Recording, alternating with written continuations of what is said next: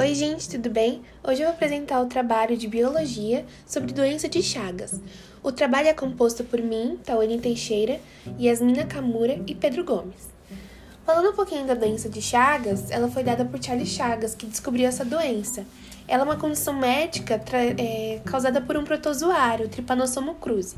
Ela pode ser dividida em duas fases, é, a aguda ou a crônica, depende do diagnóstico que é feito através do exame de sangue. A doença de Chagas é transmitida pela picada do barbeiro, através de suas fezes, que, locali que fica alojando um protozoário, que é o Trypanosoma cruzi, como eu já disse.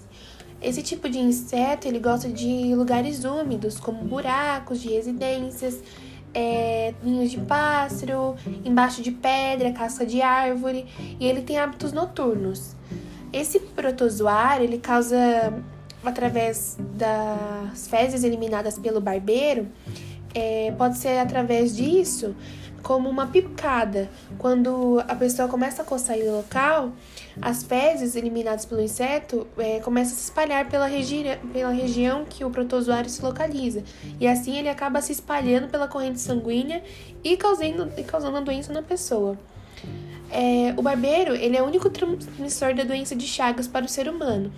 Mas também existem outras formas de ser transmitida. Pode ser também pela por ingerir por um açaí, geralmente quando eles ficam no açaí, é, ou da mãe transmitir pelo filho na gravidez, mas não é tão comum essa da mãe.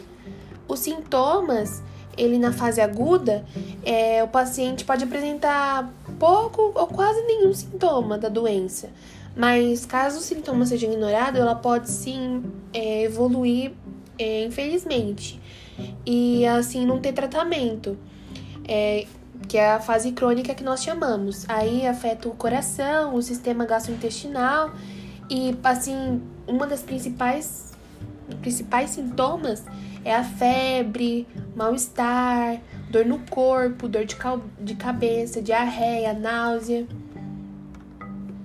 É, nódulos espalhados pelo corpo, pode também causar aumento do fígado e do baço.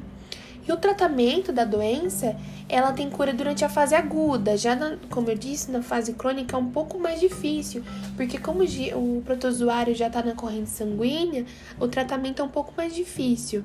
É, mas tem é, os medicamentos que são usados é para impedir sua reprodução e matá-lo, é, para a doença regredir mesmo. O mesmo medicamento ele pode ser usado na fase crônica, mas, como eu disse, com menos chances de sucesso, né?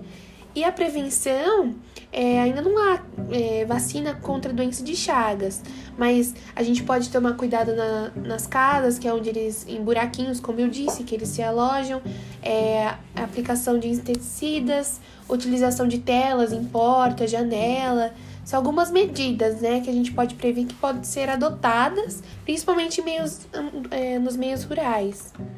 E a melhor forma para combater a prevenção do inseto transmissor é isso, para que ele não elimine as fezes e não vá para o sistema de alguma pessoa com protozoário.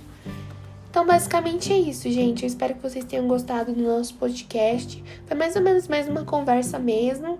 E é isso.